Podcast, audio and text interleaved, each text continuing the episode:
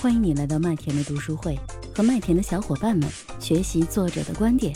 也聊聊自己的人生故事。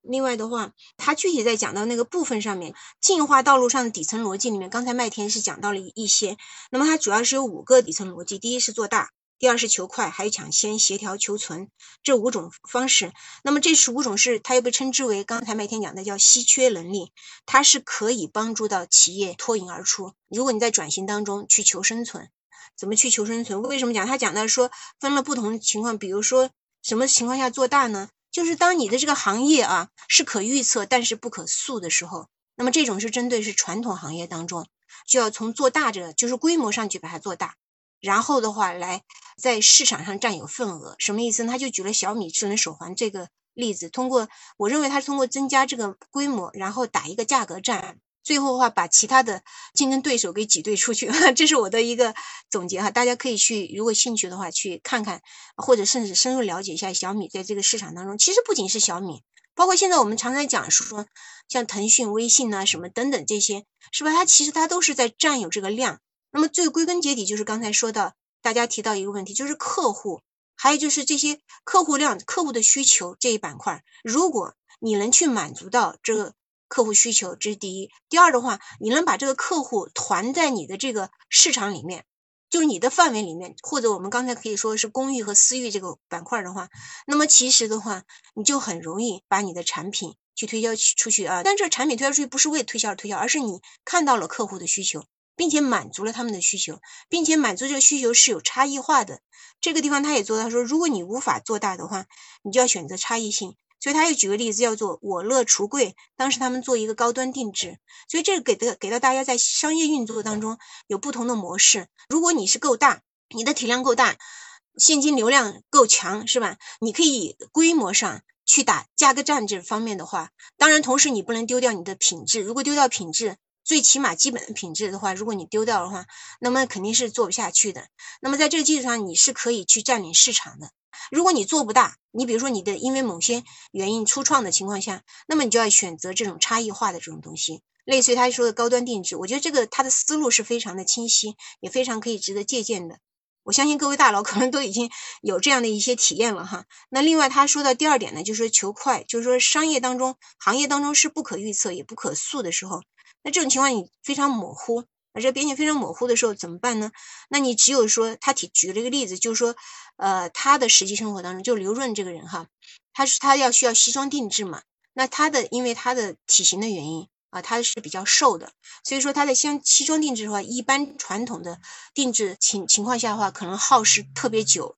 但是后来来了一个人。啊，一位好像女士哈，一个女老板就跟他很快的解决这个问题。那他是怎么解决呢？他就是在我理解，他说的说两点，第一个是模块化、柔性化。我把它翻译一下是什么？实际上有点像我们之前我遇到的情况是什么情况呢？就是你做出一些模板，一些既定的大致的一些模板，你可以大致把人啊，举个例子，我之前我是跟的啊，有些西医的医生哈，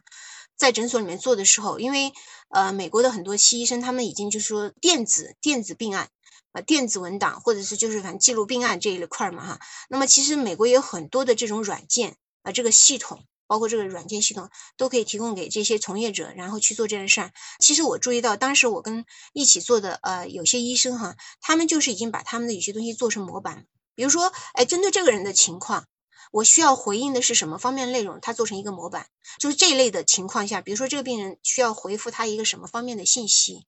我做成一个大致的模板。或者是他有什么情况，比如说做什么检查，我做成一个模板，完了以后的话，当碰到这个人具体个人的这种情况下话，那他把它柔性化、个性，我翻译过来叫个性化，什么意思呢？在在这个模板的基础上做一些的修改，符合这个人的情况。然后很快这个效率就做出来，所以说我理解这个西装定制这个人他为什么这么快可以把这个个体个性化的这个西装高档定制这个西装提供给这个润总润总哈，就是这个书的作者，他就是采用了这一个是模板化，一个个性化这两者，踩到这两个点上面，于是他的这个效率就大大提高。那么这也是他的他的一个竞争力，他提供。的，我认为也是算是一个差异化的竞争力的这个体现，使得它这个商业或者它的这个服务会被容易被人接受和看见，这是我的一个。另外，他提到说啊，如果是零售行业，那么怎么去解决他们问题？比如说库存周期呃的天数减少，所以说，那这个时候他就在说，你在选择你的商业模式的时候，你到底要选择什么啊？当然，选择商业模式不是由一个因素决定的。比如说他说的刚才库存周期天数减少，在零售行业当中的话，可能帮你挣得一席之地。那怎么说？他就比较了小卖部和超市。那么超市的话，当然现在超市的话是吧？线下超市也有很多的困境哈。但是他说，就